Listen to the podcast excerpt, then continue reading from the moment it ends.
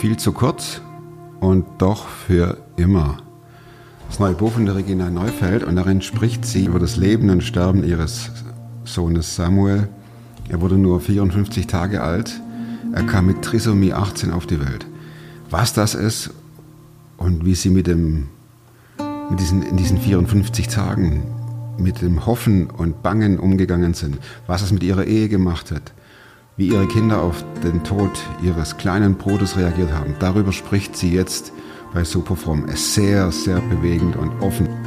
Es ist eine unbezahlte Werbung, aber trotzdem ein fetter Tipp und fetter Hinweis, zumindest mal reinzulesen und sich zu überlegen, ob man diese Sendung nicht auch in Form des Buches immer wieder nachlesen und nachdenken kann.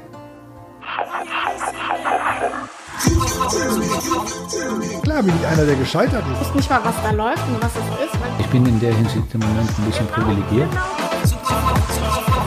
Der Podcast mit Thomas Mayer.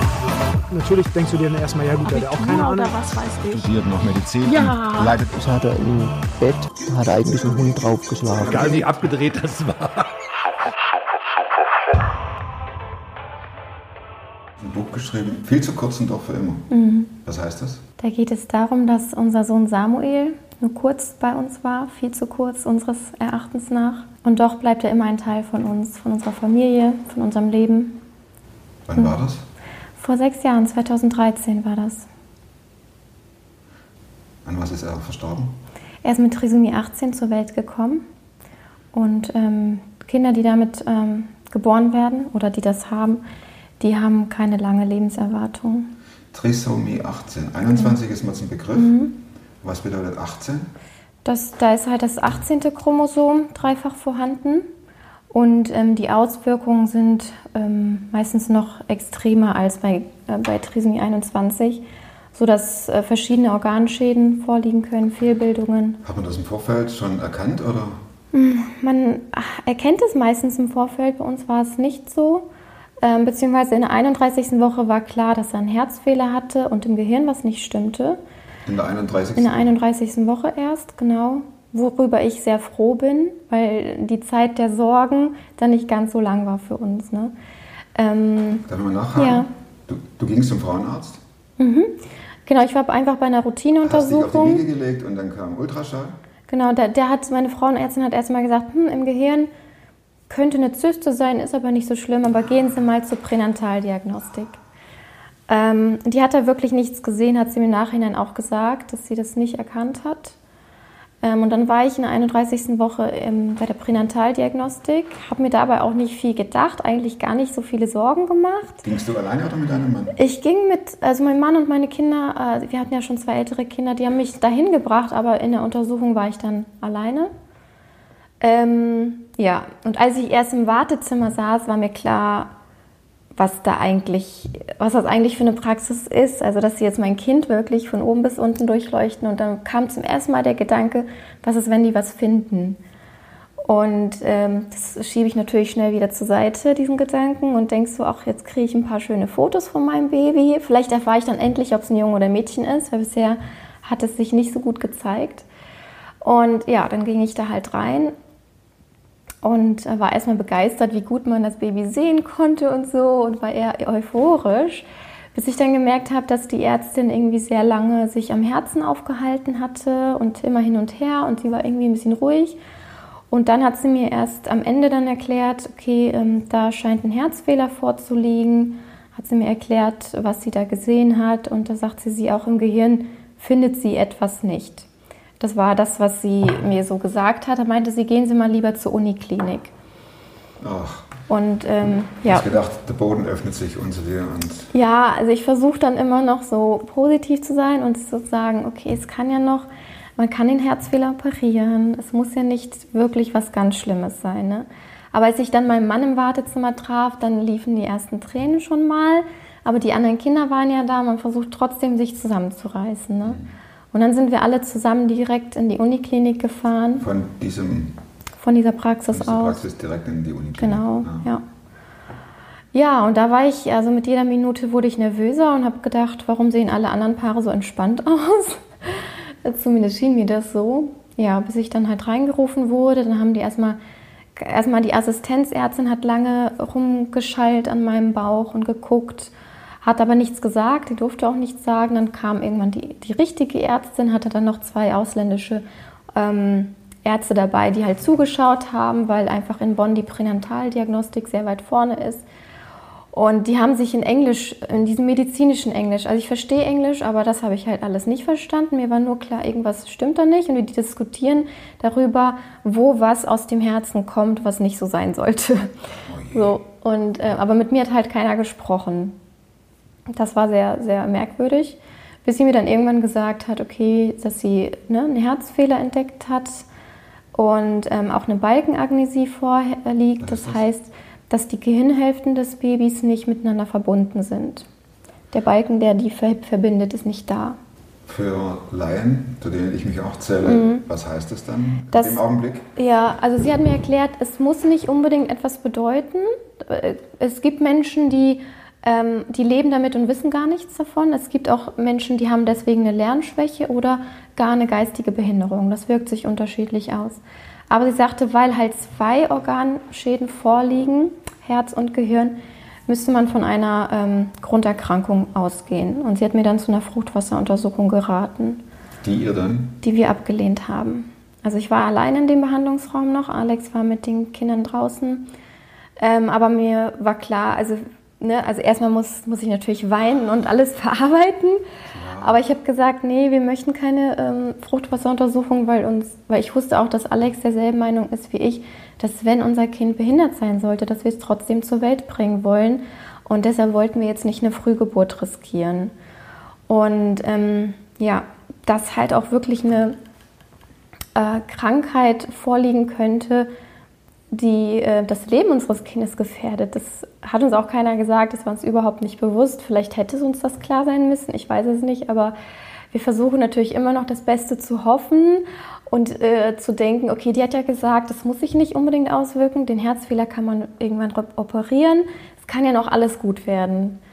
Und ähm, dann haben das wir. ist so, dass man sich wahrscheinlich in jedem Strohhalm dann klammert. Ne? Genau. Sagt, da bestünde noch vielleicht eine Möglichkeit, das Gerät könnte eventuell auch einen schlechten Ja, Tag haben und wirklich. Arzt sowieso. Und Ja, also man, man versucht sich das irgendwie gut zu reden. Ne?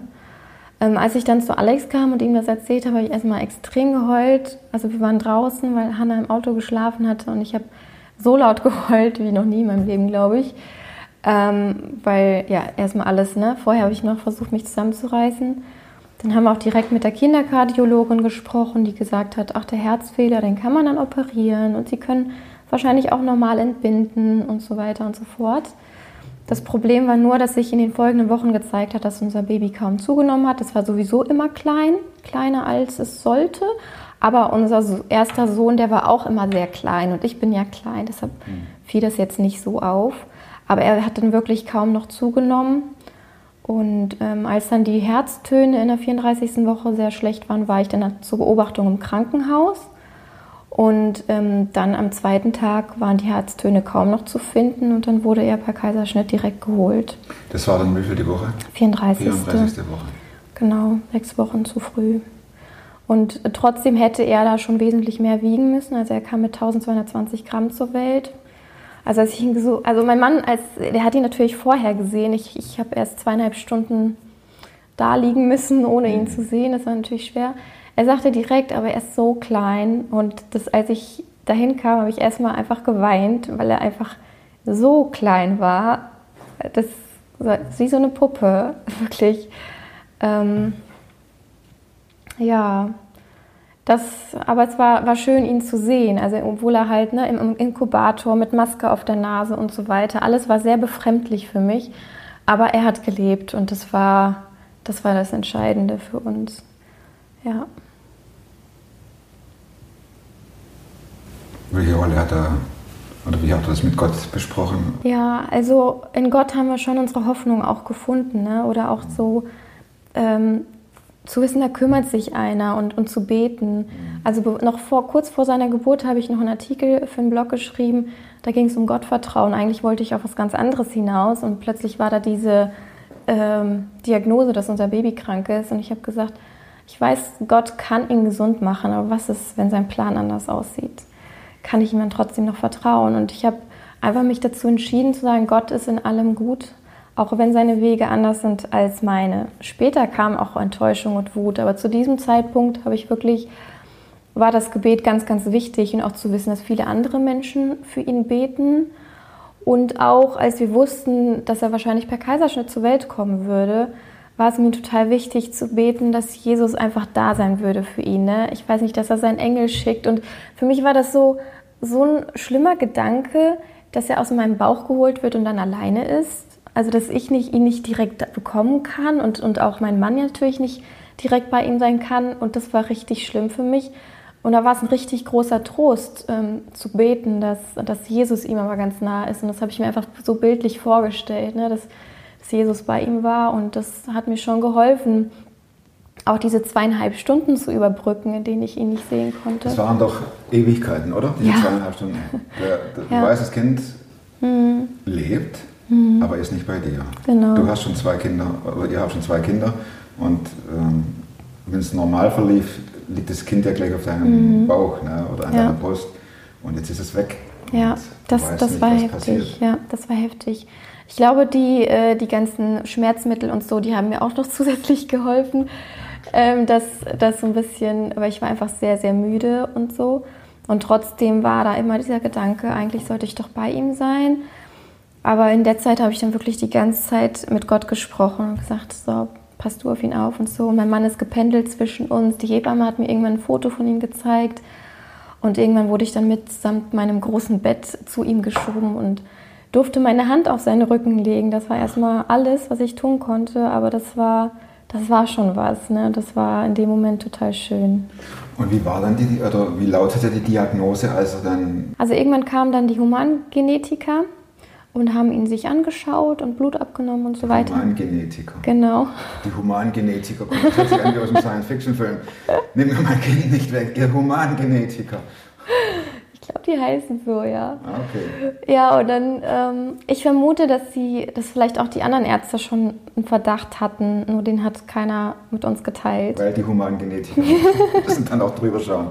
Oh genau, Mann, die sorry. müssen dann, die müssen dann äh, letztendlich ne, die Bestätigung geben. Und die Ergebnisse waren äh, zehn Tage nach seiner Geburt da. Also uns wurde dann halt später gesagt, die hatten von Anfang an diesen Verdacht, dass Trisomie 18 vorliegt, weil es einfach typische Sachen ging, äh, gab. Zum Beispiel, dass seine Finger so übereinander lagen und so weiter. Es gab so ein paar typische Trisomie 18 Dinge. Wir haben das natürlich gar nicht so gesehen oder uns auch gut geredet und ich habe versucht, seine Finger gerade zu streichen und so. Es kann ja noch alles, ne? Ja, aber irgendwie tief in mir drinne wusste ich, nee, da, da, ist, da ist was. Habt ihr euch mit Trisomie 18 im Vorfeld beschäftigt? Nee, nee, weil das Gegoogelt? wussten wir ja gar Google nicht. Das wussten wir ja gar nicht. Die haben das, uns das nicht gesagt, dass sie diesen Verdacht hatten. Es wurde uns ja später gesagt, dass, ähm, dass sie quasi wahrscheinlich mit dem ersten Blick gesehen haben, was er hat. Ne? Die Frage war nur, hat er freie Trisomie oder Mosaik-Trisomie? Das bedeutet, und er hatte freie Trisomie, das bedeutet, dass wirklich jede Zelle mit der Trisomie, ähm, ja, Trisomie 18 vorlag. Und welche Lebenserwartung fachbuchmäßig? Ja. Die meisten, die meisten Kinder sterben in der Schwangerschaft. Und, ähm, ja, und die, die lebend auf die Welt kommen, sterben in den ersten Stunden, Tagen, Wochen. Es gibt ein paar Ausnahmen, die wirklich mehrere Jahre lang leben. Ihr wusstet, er wird uns bald wieder verlassen. Hm. Das war ein Schock. Also ich glaube, in dem, als die Ärztin mir das gesagt hatte, da war ich, da, es hat lange gebraucht, bis das bei mir angekommen ist, dass, dass er wirklich nicht lange leben würde. Ähm, ich habe dann irgendwie erstmal direkt nach seinem aktuellen Zustand gefragt, wie geht es ihm denn jetzt? Noch als ich das meinem Mann erklärt habe, was die Ärztin mir da vorhin gesagt hat, war ich irgendwie sehr gefasst. Ähm, ja, was ich, aber ich glaube, das war so ein, so ein Schutzmantel, den ich mir dann umgelegt hatte. Ne? Genau, und da war immer noch so die Hoffnung, er soll wenigstens nach Hause kommen. Also als wir wussten, er ist nicht gesund, er wird wirklich bald irgendwann sterben, war unser Anliegen wirklich, dass, dass wir ihn mit nach Hause nehmen können. Dass wir wenigstens noch so ein bisschen Zeit als Familie haben können. Weil ab und zu kamen zwar seine Geschwister dann ins Krankenhaus und ähm, haben ihn dort besucht und gesehen, aber es ist natürlich nicht dasselbe, als wenn er dann. ja, Licht. glaube, da wäre mir auch schlecht ausgegangen. Ganz ehrlich.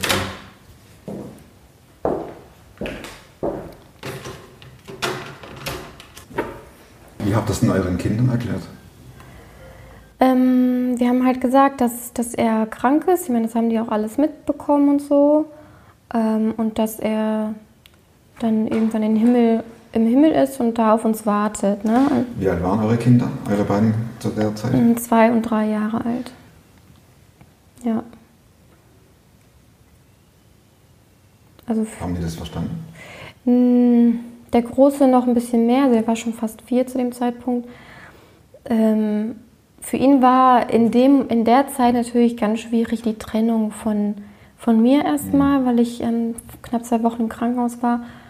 Aber auch, ähm, wenn ich, als ich dann nach Hause gezogen bin, haben mein Mann und ich uns immer abgewechselt, wer zu Samuel fährt oder ab und zu sind wir auch zusammen hingefahren. Ähm, und das hat schon sehr an ihm genagt, diese, diese Trennung Ja. und so weiter. Aber wir haben dann wirklich versucht, es so einzurechnen, dass immer jemand bei den Kindern ist. So dass wir halt selten zu zweit bei Samuel waren, weil wir gemerkt haben, dass es denen da schon nahe geht. Sie haben natürlich nicht verstanden, was mit Samuel los ist, aber diese Veränderung und unsere Sorgen, das geht natürlich alles auf sie über. Und ähm, im Nachhinein kam das dann schon immer mehr, dass sie verstanden haben, ähm, ne? also nach Samuels Tod, dass er weg ist und dass er ihnen fehlt. Und mit den Jahren kommt das immer wieder, weil die Kinder natürlich ganz anders verarbeiten. Das Realitätsbewusstsein entwickelt sich natürlich erst mit den Jahren. Das heißt, sie vermissten ihn mit den Jahren eigentlich sogar fast noch mehr als damals, weil damals waren sie einfach noch klein, haben es nicht richtig verstanden. Und dann fuhrt ihr immer ins Krankenhaus oder kam er dann auch irgendwann nach Hause? Er wir haben daran gearbeitet, er musste erstmal stabilisiert werden. Seine Atmung war sehr äh, instabil. Also er hatte immer wieder Atemaussetzer und äh, dadurch ging sein Herzschlag runter und so weiter. Ähm, hat viele Medikamente gebraucht am Anfang und er war halt noch sehr, sehr leicht und klein. Und deshalb ähm, wurde halt daran gearbeitet, ihn so ein bisschen aufzupäppeln, dass er die zwei Kilo mal schafft und dass seine Atmung stabilisiert wird. Und ähm, ja, so haben wir dann dran gearbeitet, mehrere Wochen lang quasi. Ähm, und dann sollte er nach Hause kommen. Also wir hatten schon mit Pflegediensten gesprochen, Sauerstoff bestellt und so weiter. Ähm, aber ähm, er hatte halt so zwei schwere Nabelbrüche und die wollten die Ärzte gerne noch operieren, bevor sie ihn mit uns nach Hause, also ihn nach Hause geben. Und da er sehr stabil war und so weiter, schien uns das auch ein guter Schritt. Ähm, genau, aber während der OP hat er sich dann eine Infektion geholt und ist dann quasi gar nicht mehr von der Narkose aufgewacht. Also immer wieder, wenn er wach wurde, hat er sich gegen die Beatmung gewehrt und dagegen gepresst. Dadurch ging alles ganz runter bei ihm, also sein Herzschlag, alles. Und deshalb wurde er dann wieder sediert und dann ging das Spiel von vorne los, als er wieder wacher wurde. Und ähm, ja, er ist eigentlich nie wieder richtig aufgewacht. Aber direkt nach der OP, als ich ihn gesehen habe, habe ich direkt gedacht, er sieht ganz anders aus. Also es war irgendwie, irgendwie haben wir schon gespürt, dass das was nicht stimmt, dass, dass es irgendwie nicht gut aussieht. Genau. Ähm, also ich war sehr, sehr enttäuscht, dass er wirklich so eine Sache, dass er nicht nach Hause kam, habe ich Gott lange vorgehalten, weil wir halt sehr intensiv dafür gebetet hatten und mir das eigentlich sehr, sehr wichtig war, dass er einfach, weil es war schon manchmal schwer, dass die, die Pfleger, die kannten ihn teilweise natürlich besser als ich, weil die haben ihn ja versorgt und ich konnte zwar so ein bisschen was dazu beitragen, so ein bisschen helfen, aber es hat lange gedauert, bis ich ihn alleine aus seinem Bettchen heben konnte, weil er einfach an so vielen Schläuchen und Kabeln hing, haben ihn, mir immer die Krankenschwestern in die Arme gegeben. Es war, hast gedacht, Leute, das ist mein Kind. ja, aber Das ich, ich hätte es auch- auch nicht alleine geschafft, Ja, weil ne, erst so nach sechs Wochen oder so konnte ich ihn dann zum ersten Mal alleine hochnehmen und das war so ein besonderer Moment für mich. Und ich muss auch ehrlich sagen, also gerade in seiner zweiten Lebenshälfte, da gab es viele wirklich, wirklich schöne Momente mit ihm. Also weil da, das war nicht mehr so sorgenvoll. Wir haben einfach gewartet, bis er sich stabilisiert, bis er nach Hause kommt und wir haben immer daran geglaubt, dass er es schafft. Und ähm, es war einfach so süß, ihn zu beobachten. Und er war ein ganz, ganz süßes Baby. Und man hat schon so Eigenarten bei ihm entdeckt, dass er zum Beispiel lieber links liegt als rechts oder so. Ne? Und es war total schön einfach. Ähm, einmal sind wir mit ihm zusammen spazieren gegangen im Krankenhausgelände mit den Kindern zusammen. Und es waren ganz, ganz besondere Sachen, die jetzt natürlich super viel Wert haben für uns, weil das so unsere einzigen Erinnerungen sind mit ihm. Und dann gibt ihr das okay zur Operation und er stirbt. Mhm. Und ihr habt euch Vorwürfe gemacht? Mm, Nein. Ähm, wir haben darüber nachgedacht. Also genau, was ich noch sagen wollte, ist, ich war bei ihm dabei, als er gestorben ist. Und das war das zweite ganz wichtige Gebetsanliegen, äh, weil ich immer gesagt habe, egal wie es läuft, aber ich möchte dabei sein, wenn er stirbt. Das war für mich eine ganz schlimme Vorstellung, dass er stirbt und ich nicht da bin, dass er alleine ist. Und das war dann tatsächlich so. Es war so, so ein bisschen so, als hätte er auf mich gewartet, bis ich am nächsten Tag dann wiederkomme, am nächsten Morgen. Um, ja, dass, dass wir uns dann quasi verabschieden können. Das, Mama, ich gehe jetzt. ja, irgendwie so. Also es war halt so, ich habe seine Hand gehalten, dann musste er umgedreht werden auf die andere Seite und ich habe seine Hand losgelassen und ähm, dann ging alles ganz schnell. Ne? Und ähm, das war ähm, das war wie so ein, ja, wie so ein Auf Wiedersehen. Ne?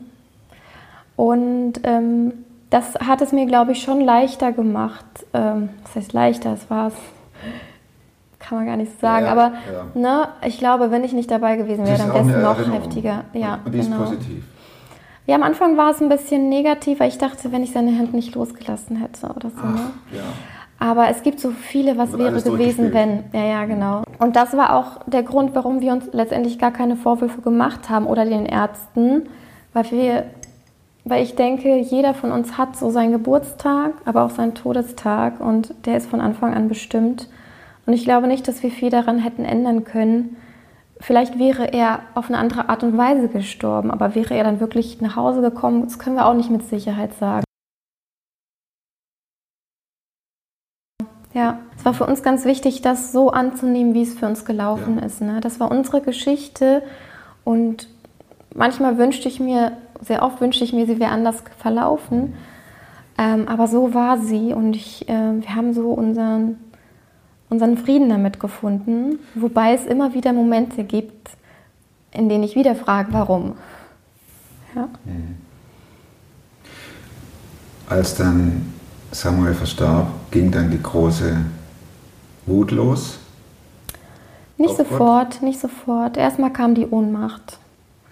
Also ähm, es, würde, es würden wir in so einer dunklen Wolke sein, die Zeit bleibt stehen, nur andere, alle anderen haben ihr Leben noch und für uns hat sich alles geändert. Und ich, also mein, mein Körper hat verrückt gespielt. Ich habe wirklich so Schmerzen in den Armen gehabt, weil eigentlich sollte ja mein Baby drin liegen und er war nicht da und ich habe das, das richtig gespürt. Ich war sehr verkrampft, also mir hatte mein Kopf, mein Rücken, alles hat mir wehgetan. Ähm, und wir konnten den Alltag kaum bewältigen. Wir hatten das äh, Glück, dass mein Mann gerade zwischen Studium und Referendariat war und er wirklich frei hatte während der ganzen Zeit und ähm, wir das wirklich gemeinsam hinkriegen konnten, ähm, den, wieder in den Alltag zu finden irgendwie. War das für euch auch als Ehepaar eine Zerreißprobe? Ähm, nicht während Samuel gelebt hat. Danach, Zerreißprobe würde ich jetzt nicht sagen, aber es gab schon so, so ein paar Dinge, wo wir einander neu finden mussten oder einander verstehen mussten. Erstmal, dass wir auf unterschiedliche Arten trauern. Ähm, dass, dass ich mich oft zurückziehen muss, um meine Gefühle erstmal zu sortieren. Und ich meine, das kennt mein Mann schon von mir und er hat mir diesen Freiraum auch immer gegeben. Und ich habe dann gedacht, nehme ich mir jetzt zu viel Zeit? Braucht er irgendwas? Ne? Bis man dann irgendwann drüber geredet hat und einfach mal alles aussprechen konnte. Und das war einfach wichtig, dass wir einander gesagt haben, was los ist. Ne? Weil ich habe gemerkt, irgendwas stimmt nicht. Ich, ich bin am Rumnörgeln, was eigentlich nicht so meine Art ist. Ähm, also gerade meinem Mann gegenüber war ich irgendwie so sehr empfindlich ähm, und ich habe das nicht verstanden. Und ja, weil einfach so viel unausgesprochen war. Und als wir drin geredet haben und ähm, einfach zusammen geweint haben und zusammen gebetet haben, das hat uns im Nachhinein eigentlich noch mehr zusammengeschweißt. Und dann war Samuel weg. Ja, genau. Im Prinzip den ganzen Stress, den es vorher hatte, Mhm. mit sich brachte. Und dann die große Lehre. Genau, ne? man hatte plötzlich nichts mehr zu tun. Ja. Einerseits und andererseits war es auch ganz komisch, dass er, er war ja nie zu Hause, er saß ja nie mit uns am Tisch und trotzdem war es so, er fehlt jetzt hier an unserem Tisch, er fehlt in unserem Zuhause, in unserem Familienalltag, weil er eigentlich hier sein sollte. Und ähm, das war schon schwer auszuhalten. Und dann kam irgendwann tatsächlich die Wut. Ich habe es nicht erstmal erstmal nicht verstanden, dass ich auf Gott wütend war, weil als guter Christ ist man ja nicht wütend auf Gott. Man nimmt ja seine Wege einfach an, weil diese führen ja immer zum Guten. Sagt, behauptet der ein oder andere. Ganz, ganz genau. Und ähm, deshalb habe ich das gar nicht so verstanden, dass ich auf Gott wütend bin. Ich war einfach sehr gereizt. Irgendwann, ich habe meine Kinder an, angeschrien, was eigentlich auch nicht meine Art ist. Und ich war die ganze Zeit wirklich ganz angespannt. Und dann habe ich irgendwann meiner Seelsorgerin geschrieben und gesagt, brauche mal, glaube ich, einen Termin bei dir. Und dann war ich da und wir haben über alles gesprochen. Und dann habe ich verstanden, ich habe meine Wut auf Gott, auf meine Kinder projiziert, wenn sie nicht auf mich gehört haben. Weil Gott hat ja damals auch nicht auf mich gehört, als mein Kind äh, nicht gesund zur Welt kam, als er nicht nach Hause kam. Und als ich das verstanden habe, konnte ich, konnte ich das ganz anders damit umgehen. Hast du dann die Wut auf Gott kanalisiert oder umgeleitet? Genau. Und wie?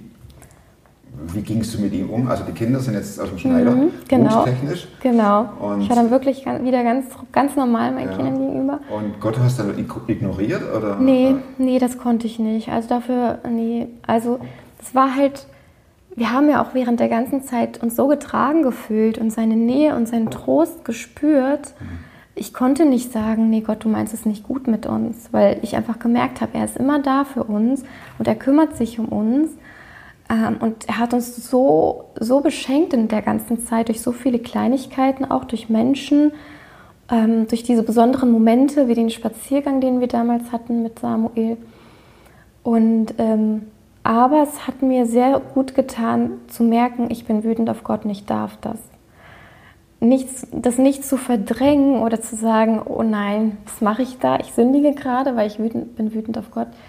Sondern äh, dann habe ich mich daran erinnert, hey, in der Bibel, Bibel gibt es auch so viele Beispiele davon, gerade wo die Psalmisten wütend waren auf Gott oder ihn nicht verstanden haben, Dinge, die Gott zugelassen hat, in Frage gestellt haben oder gesagt haben, wo, wo bist du eigentlich, Gott, zeig dich doch endlich mal.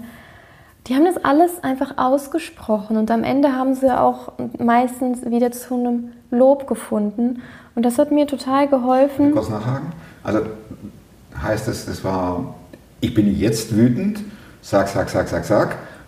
Aber in diesem Prozess, noch am gleichen Tag, in der gleichen Stunde, kamst du wieder ans Loben oder erst über einen langen Zeitraum stinkig, wütend. Mhm. Äh, Das wandelt sich dann im Laufe der Zeit zum Lob, also Anbetung wahrscheinlich. Und, Genau. äh, Es war eher ähm, immer mal wieder, Mhm. ja, dass, dass ich die Wut gespürt habe, mich darauf eingelassen habe und sie auch, also Gott gegenüber, ich habe viel mein Tagebuch geschrieben und gesagt habe, ich verstehe das nicht, ich, ich will das nicht, ich finde das alles doof, ähm, aber ich möchte dir vertrauen. Und es war nicht so, dass ich mich dann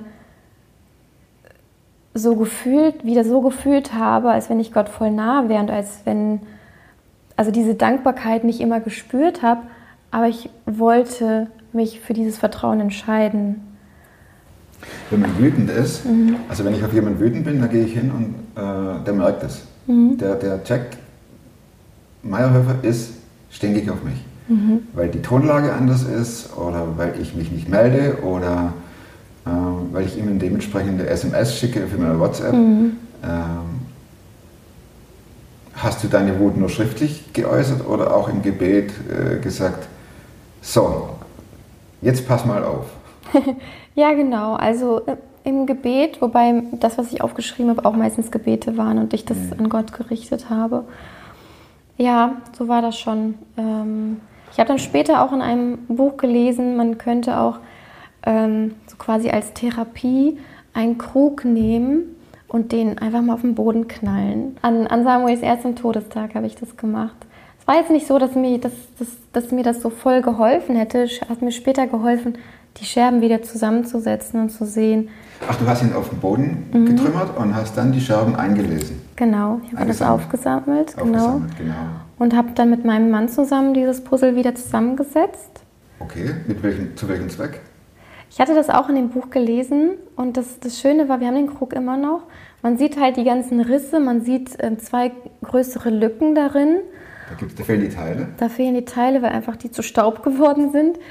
Ähm, und das zeigt mir einfach so, als wenn ich dieser Krug wäre und, und mein Herz vernarbt ist, mein Herz hat eine Lücke, die wird nicht wieder geschlossen, aber ich bin, ich kann wieder, das bin wieder ich. Ich bin verändert und ja, es ist halt nicht immer alles schön glatt, aber, aber das, ist, das bin ich, das ist mein Leben. passend, ne? Genau.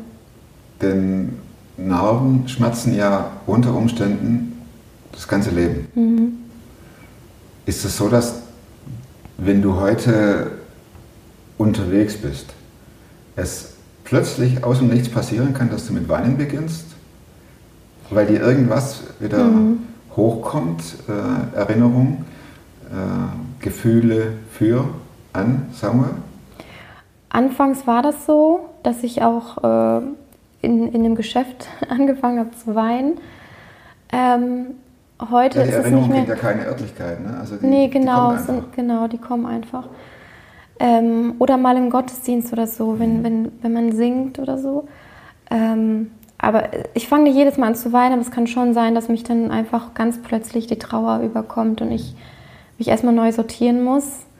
Ähm, dann habe ich auch mit der Zeit äh, gelernt, ähm, mich darauf einzulassen und zu sagen, es ist okay. Weil anfangs habe ich gedacht, hey, warum, warum geht es mir nach einem Jahr immer noch so schlecht? Eigentlich ging es mir doch zwischendurch schon besser, warum geht es mir jetzt wieder so schlecht? Und einfach das zu anzunehmen, hey, Trauer hört nicht auf. Ja? Wenn man sagt, habt ihr das schon verarbeitet? Das hört sich so nach einem Abschluss an, aber das ist kein Abschluss. Wir finden in ein neues Leben, wir lernen mit der Trauer umzugehen und sie bestimmt uns nicht, ähm, aber sie ist ein Teil von uns. Und Trauer sieht auch nicht immer so aus, dass wir traurig sind und weinen, Sondern sondern ihn einfach vermissen und, und über ihn reden und uns erinnern. Und manchmal weinen wir dabei und manchmal lächeln wir dabei. Ja. Schmerz, Trauer, Himmel. Der Himmel ist eine große Hoffnung. also gerade, ich erinnere mich, ich stand an seinem Grab und habe mit ihm geredet und dann habe ich mich erinnert, Mit Samuel. mit Samuel. Anfangs habe ich ähm, an seinem Grab laut mit ihm geredet. Und ich habe immer auf sein Grab geguckt. Und dann ist mir bewusst geworden, hey, eigentlich kannst du in den Himmel schauen, weil dort ist der. Und das war für mich total der große Trost, mir auch vorzustellen, auch, auch mit den Jahren mir vorzustellen, wie er da als Zweijähriger, heute als Sechsjähriger ähm, so rumläuft. Also keine Ahnung, wie er jetzt im Himmel aussieht, wie alt er dort ist. Ähm, aber wir feiern ja jedes Jahr als Familie seinen Geburtstag und die Kinder sagen auch so, er ist jetzt sechs Jahre alt und so. Und wir stellen uns das einfach so vor, ähm, dass er dort seinen Geburtstag feiert. Ich glaube, an seinem dritten Geburtstag war das, da sagte unser Sohn Ben, ähm, ich sag Jesus, er soll Samuel ein, Geburt, ein, ein Fußball schenken zum Geburtstag und so. Und ähm, ja, solche Vorstellungen ähm, helfen uns einfach, ne? zu, zu merken, es geht ihm da gut, er ist jetzt gesund. Und auch die Szene von seinem Tod, so schmerzhaft sie auch immer noch ist, aber ich, mir ist irgendwann bewusst geworden, in dem Moment, als er gestorben ist, da hat er einen neuen Körper bekommen, er ist gesund geworden, er ist zu Jesus gegangen und er war glücklich und es ging ihm gut. Und das hat mir auch geholfen, ähm, ja, seinen Tod ganz anders einzuordnen, auch wenn es immer noch weh tut. Es tut nicht weniger weh und trotzdem ist gerade in diesem Wissen, dass er, dass er bei Gott ist, dass es ihm gut geht, ein unglaublich großer Trost und auch ja, die Hoffnung an auf das Wiedersehen oder ähm, ja, deshalb können wir sagen, bis bald, wir sehen uns, wir sehen uns irgendwann wieder.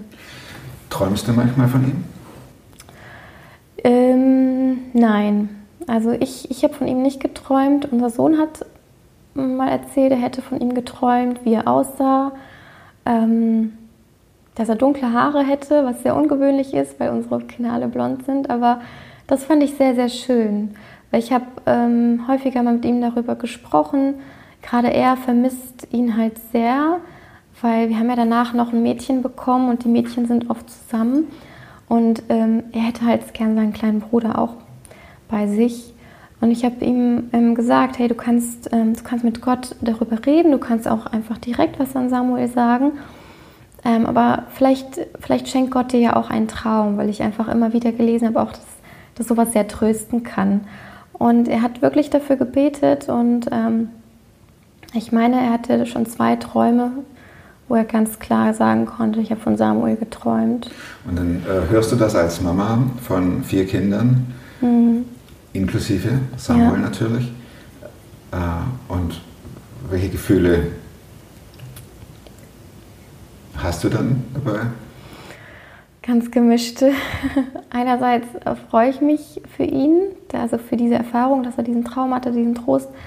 Und andererseits ist es wirklich so, ich, ich habe meinen eigenen Schmerz, aber es tut mir auch total weh zu wissen, dass meine Kinder durch ihren Schmerz müssen und dass, dass sie auch diesen Verlust haben und lernen müssen, damit zu leben. Und ich glaube, sie, es macht sie stark, sie lernen viel dabei. Wir haben schon die allertiefsten Gespräche miteinander geführt. Ähm, aber es tut schon auch weh, als Mama das zu sehen, ne? wenn, wenn sie so traurig sind darüber. Und wenn du nach vorne schaust, hast du dann den Wunsch, auch mit anderen Frauen zu sprechen, die die gleiche oder ähnliche Erfahrung haben? Oder machst du das vielleicht schon? Ja, das mache ich auch. Durch das Buch? Ja, hier ist es. Also das muss man da echt mal reinhalten hier. Viel zu kurz und doch für immer. Ähm, den Titel kann man ja auch in zwei, auf zweierlei Art und Weise verstehen. Viel zu kurz bei euch und doch für immer bei euch. Mhm. Wäre die eine Variante und die andere ist doch für immer, also bei, bei Jesus in der Ewigkeit. Ja, das stimmt. Wie seht ihr, wie, wie, wie verstehst du den Titel? Ich verstehe ihn schon hauptsächlich so, dass er auch immer ein Teil von uns bleibt, weil mir das einfach total wichtig ist, ähm, das auch ganz oft, damit ganz offen umzugehen, weil ich gemerkt habe, dass viele gar nicht so offen mit ihrer Trauer umgehen, gerade wenn ein Baby stirbt. Früher hat man gar nicht drüber gesprochen. Ähm, also nach, nach, ich meine, Samuel hat ja mehrere Wochen gelebt, viele Menschen haben für ihn gebetet und einen Anteil genommen, aber auch Kinder, die tot zur Welt kommen. Ähm, über die wurde früher gar nicht so gesprochen. Ähm, ich glaube, oft wissen wir gar nicht, ob unsere Omas oder so, wie viele Kinder die wirklich hatten oder ob sie Fehlgeburten hatten. Und ähm, deshalb ist mir das total wichtig zu sagen, wir dürfen trauern und das Kind bleibt immer ein Teil von uns, auch wenn es nicht bei uns ist. Deshalb sage ich auch immer, ich habe vier Kinder. Mhm. Weil das einfach, ich kann nicht sagen, ich habe drei Kinder. Ähm, ja. Da steht, was wir durch den Tod unseres Kindes über uns das Leben und Gott gelernt haben. Genau. Was hast du über Gott gelernt? Ähm, dass ich ihn nicht immer verstehen muss, dass ich wütend auf ihn sein darf und er mich trotzdem noch genauso liebt. Ähm, und dass, ähm, dass, dass er gut ist. Also das habe ich schon, also meine Schwester ist vor einigen Jahren gestorben und das hat, dieser Gedanke hat mir damals schon sehr geholfen, zu sagen, Gott ist gut, auch wenn sich das gerade überhaupt nicht so anfühlt. Und diesen Satz habe ich mir auch während dieser ganzen Zeit mit Samuel immer wieder vorgesagt, Gott ist gut. Und ähm, das hat sich in der Zeit einfach nochmal gefestigt bei mir. Steht das auch hier im Buch? Das steht auch im Buch. Also ich habe auch ein ganzes Kapitel darüber geschrieben, wie ich das so einordne, ähm, Gott und das Leid und so weiter. Natürlich, andere haben dicke Bücher darüber geschrieben, das ist jetzt sicherlich nicht, ähm, ne, aber einfach Gedanken, die uns in dieser Zeit geholfen das ist deine haben. Geschichte, eure Geschichte. Das ist unsere Geschichte. Ganz herzlichen Dank, Regina, für die offenen, echt tiefen Einblicke. Danke, dass ich das teilen durfte. Ich habe noch zwei, drei Fragen. Ja. Will ich wissen. Gibt es ein Buch, das du nicht nur zweimal, einmal gelesen hast, sondern zweimal oder vielleicht sogar dreimal? Also ich lese selten Bücher komplett nochmal durch. Es gibt aber viele, die ich immer und immer wieder mal durchblättere und einzelne Gedanken daraus lese. Unter anderem Tausend Geschenke von Anne Voskamp. Das mag ich sehr, sehr gerne. Wie heißt das? Tausend Geschenke. Das habe ich auch in dem, in dem Buch mehrmals zitiert. Und da geht es darum, ähm, auch für kleine Dinge im Leben dankbar zu sein und die Perspektive so ein bisschen zu ändern. Wie kommt das Buch an?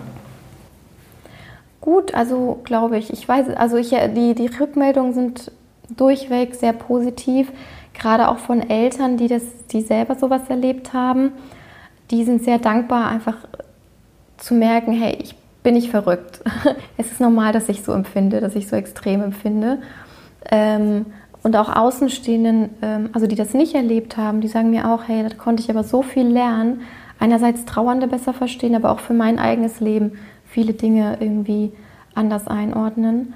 Und das ist mir echt schon ein großes Anliegen, so ein Eltern so eine Stimme zu geben, andererseits, andererseits aber auch so ein offenes Ohr zu haben, weil ich gemerkt habe, damals hat es mir total geholfen, entweder die Geschichten anderer Menschen zu lesen oder manchmal haben mir auch ähm, andere äh, Betroffene E-Mails geschrieben, die ich teilweise gar nicht kannte, aber wir hatten damals einen Blog und so weiter. Die haben mich dann angeschrieben und das hat mir total geholfen, mich verstanden zu fühlen, weil je, so sehr sich auch meine Freundinnen und so bemüht haben und äh, so sehr mir das bedeutet, dass sie für mich da waren, konnten sie das trotzdem nicht so nachvollziehen wie jemand, der selber ein Kind beerdigen musste. Und ähm, das ist mir sehr, sehr wichtig und deshalb mache ich auch eine, eine Fortbildung zur Sternkindbegleiterin, damit ich das in Zukunft einfach noch besser äh, machen kann. Gibst du auch Lesungen oder hältst du auch? Ich halte auch Lesungen, ja. ja, genau. Also man kann dich quasi einladen. Also genau. wenn ihr Interesse habt, dann schickt eine Mail und ich lade sie an Regina. Darf ich das ja. weiter? Ja, sehr, sehr gerne. Ich habe hier keinen Empfang, kann das sein?